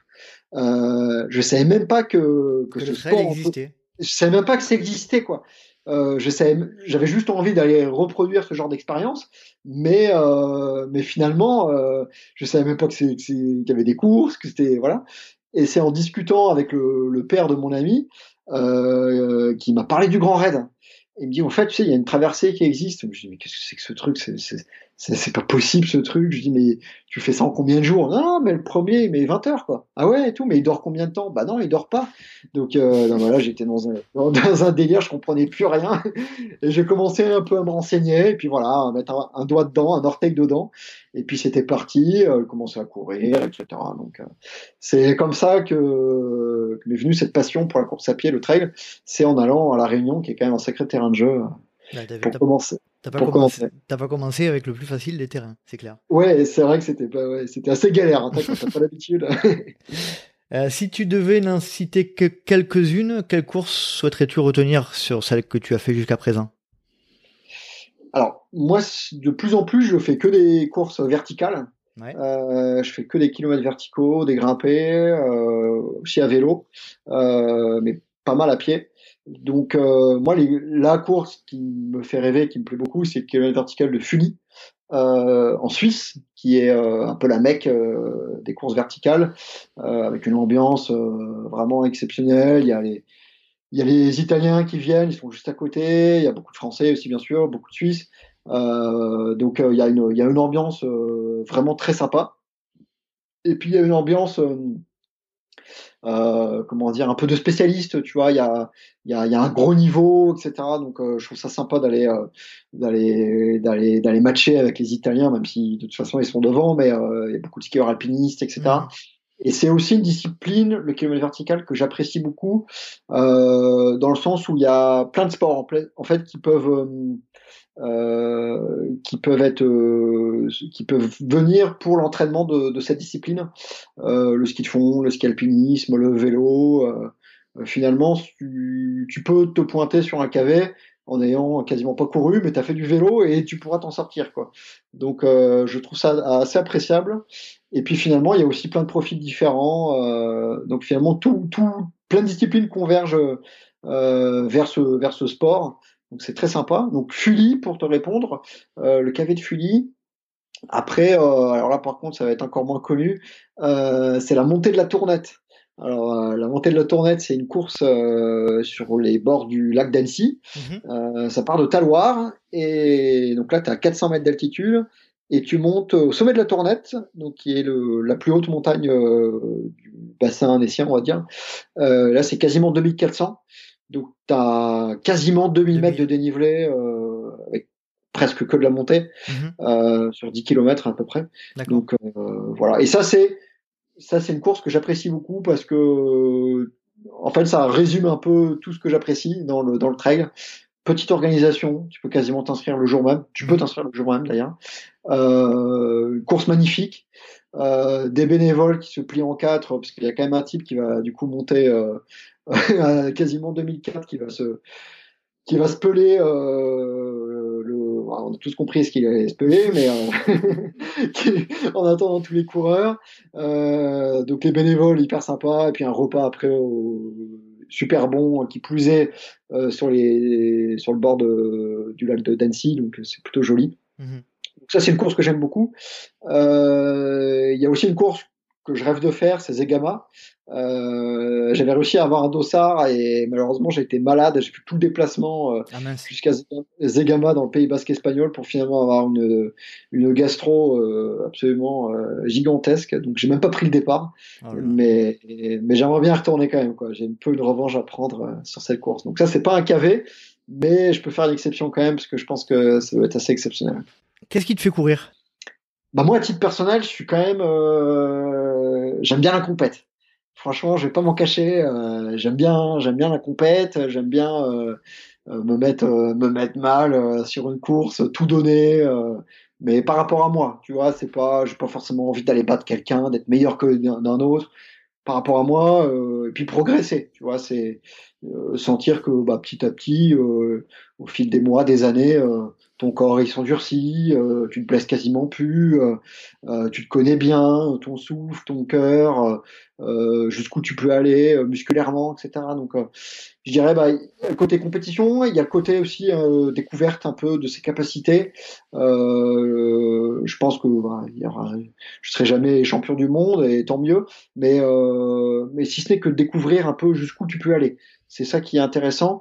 Et je pense qu'il n'y a pas besoin d'une distance Enfin, en tout cas, à mon sens, il n'y a pas besoin d'une distance absolue, euh, un 160 km, même si je, je, conçois que ça peut faire rêver. Mais je pense qu'on peut trouver ses limites euh, sur des plus petites distances, mmh. sur euh, la verticalité, sur un défi, sur voilà. Et tu, tu ériges pas la, tu ériges pas la distance en, en, graal de la discipline, quoi. Tu, tu ériges pas la, la longue distance en graal. Écoute, surtout pas. Écoute, euh, vraiment pas. Euh, je pense qu'il y a un phénomène de mode, euh, enfin, avec le toujours plus. il y a des dizaines d'années, le marathon sur route, c'était le graal absolu. on pensait qu'aller au-delà, c'était presque dangereux pour la santé. Et puis, on disait surtout, il faut pas en faire beaucoup, pas plus de deux par an, etc. maintenant, 42 km, c'est un entraînement pour beaucoup de personnes. et c'est vrai qu'il y a un peu de surenchère. Euh, voilà, moi c'est à titre perso, c'est pas forcément ma tasse de thé. Bah, déjà, j'aime pas courir euh, très longtemps, euh, donc la distance ne m'intéresse pas forcément. et puis, je pense que réellement, on peut, on peut s'éclater dans le sport du manière général avec des efforts d'une heure, de deux heures, trois heures. Il n'y a pas besoin que ça fasse 20 heures ou 40 heures, 60 heures pour prendre son pied. voilà. Après, c'est, c'est des profils je pense que c'est un peu des profils psychologiques, hein, parce que il y a des gens pour qui euh, ça va pas être dur d'aller courir 4 heures, et pour d'autres c'est c'est très compliqué, quoi. Mhm. Donc c'est aussi un peu la manière dont on, je dirais, dont on est câblé.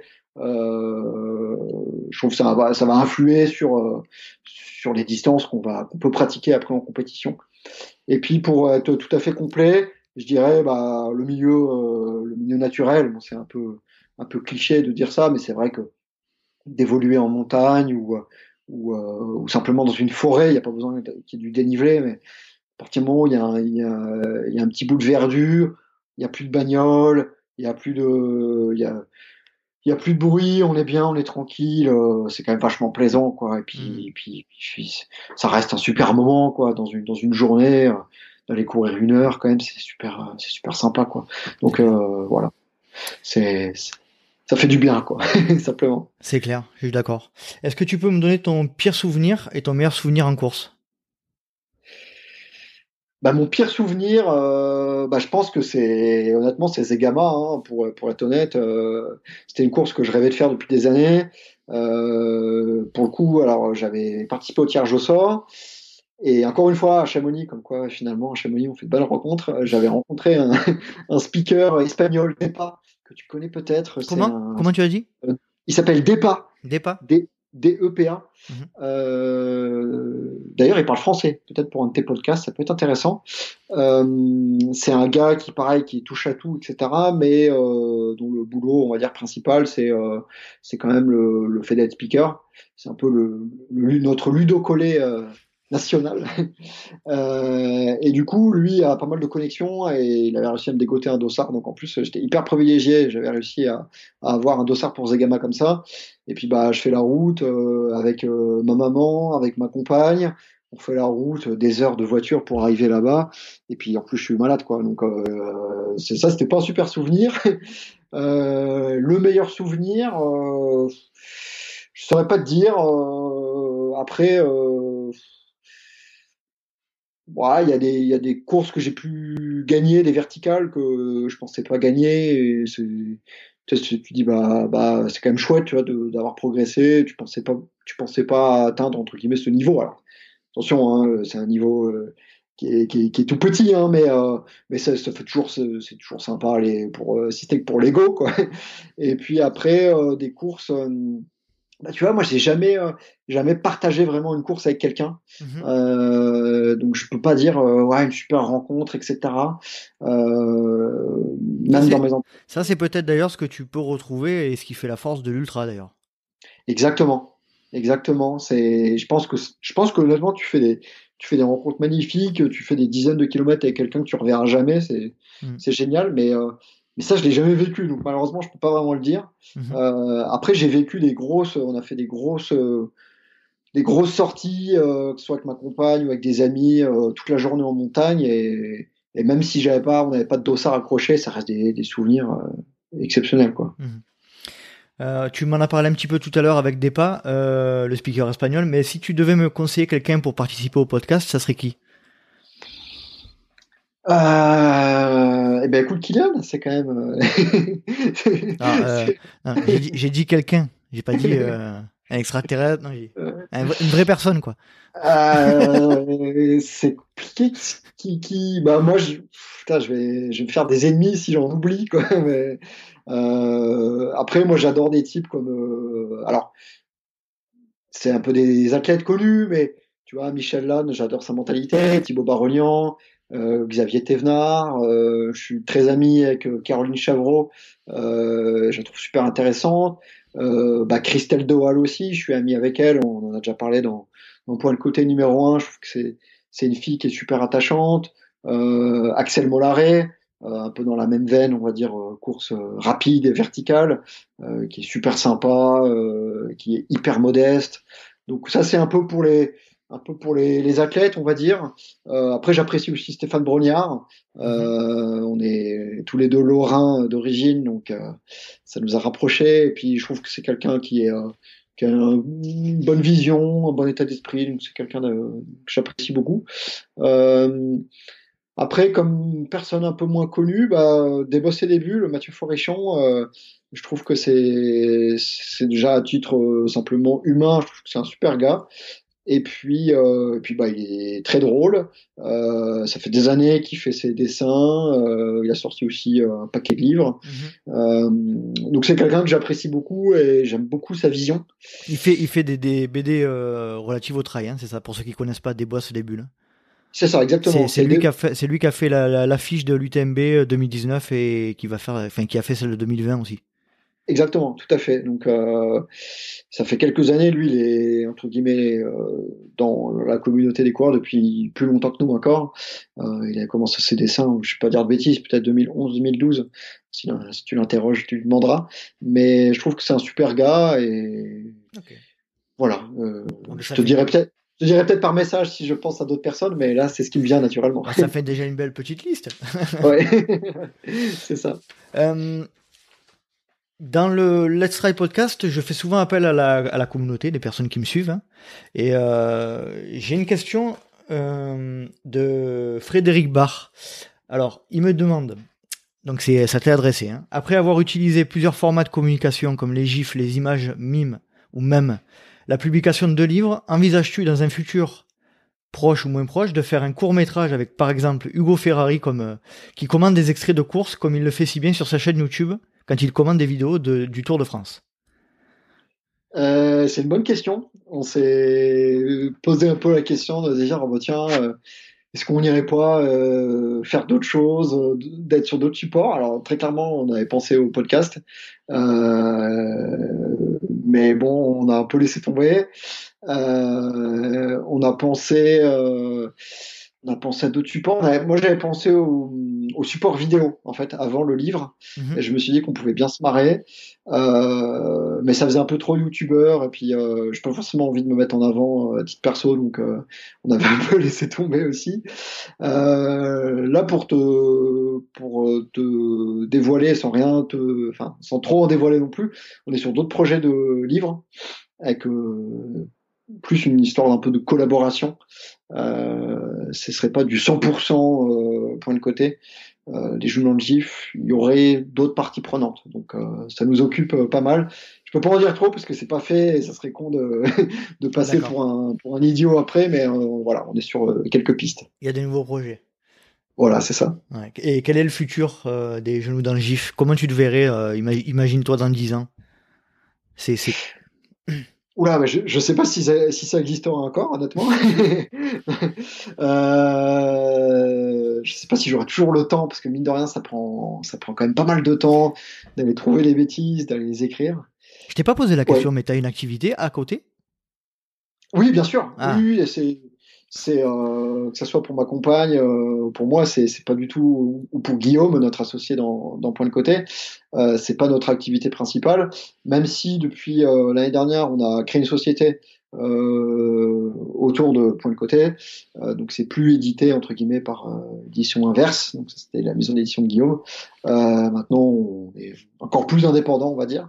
mais oui, on a tous les, on a tous une activité à côté, donc et puis une vie, euh, une vie de famille, une vie euh, de couple, une mhm. vie euh, associative. Enfin, voilà. Donc, je, il n'y a pas forcément le. Je sais pas si j'aurai toujours le temps pour continuer. En tout cas, il y a l'envie très clairement, il y a l'inspiration.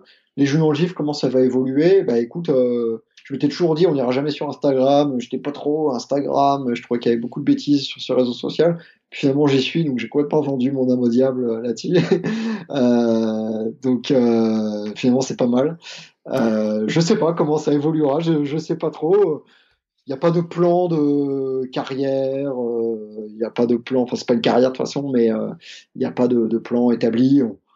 On continue tant qu'on se marre bien. C'est un peu bête à dire. Mais... C'est beaucoup au feeling et au naturel la manière dont vous fonctionnez en fait. C'est vous, vous, vous, répondez à des, des, opportunités ou euh, vous allez euh, sur des trucs euh, sur les, qui vous font envie et, et, basta quoi. Exactement, c'est vraiment ça.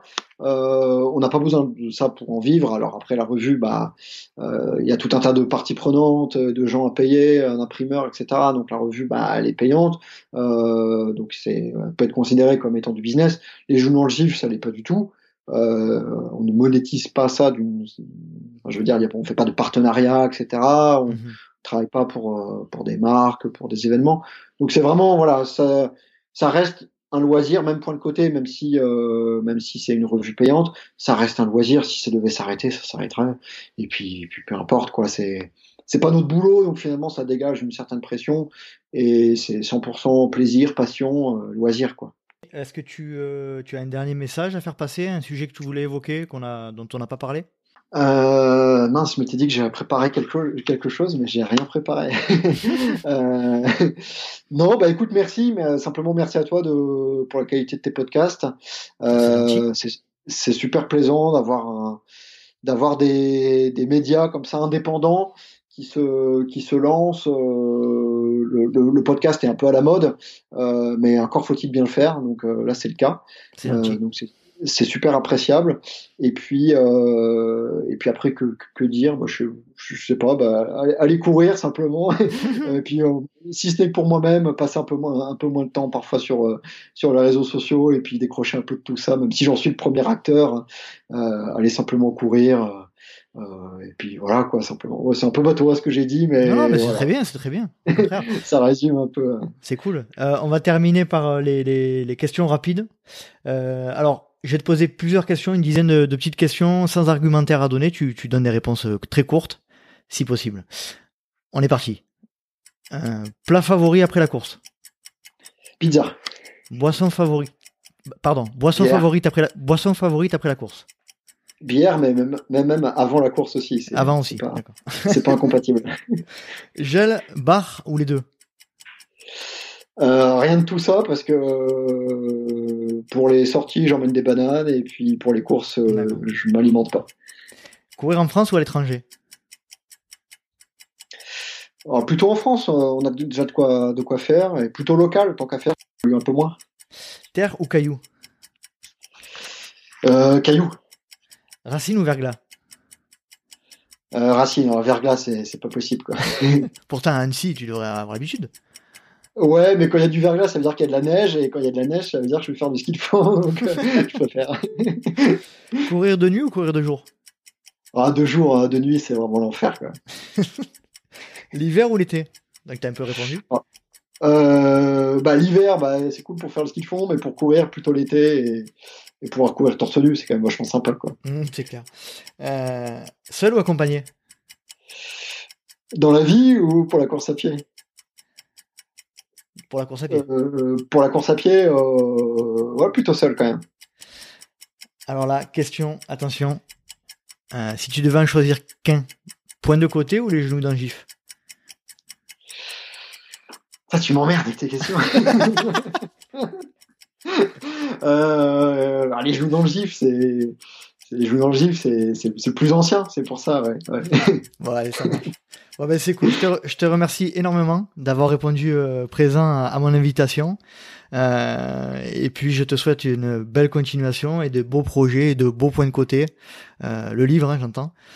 Et, ouais. Et, que tout se passe bien pour vous. Et, et, et c'est super, c'est vraiment super ce que vous faites et continuez comme ça. Eh ben, écoute, merci à toi pour l'invitation et puis, puis encore une fois pour la qualité de, de ton support, de ton média. c'est chouette que tu fasses ça. Eh ben, c'est top. Félicitations. Merci beaucoup. Je te souhaite une bonne soirée et à bientôt. À bientôt, salut. Allez, salut. Salut. Et voilà, cet épisode du LTP est à présent terminé.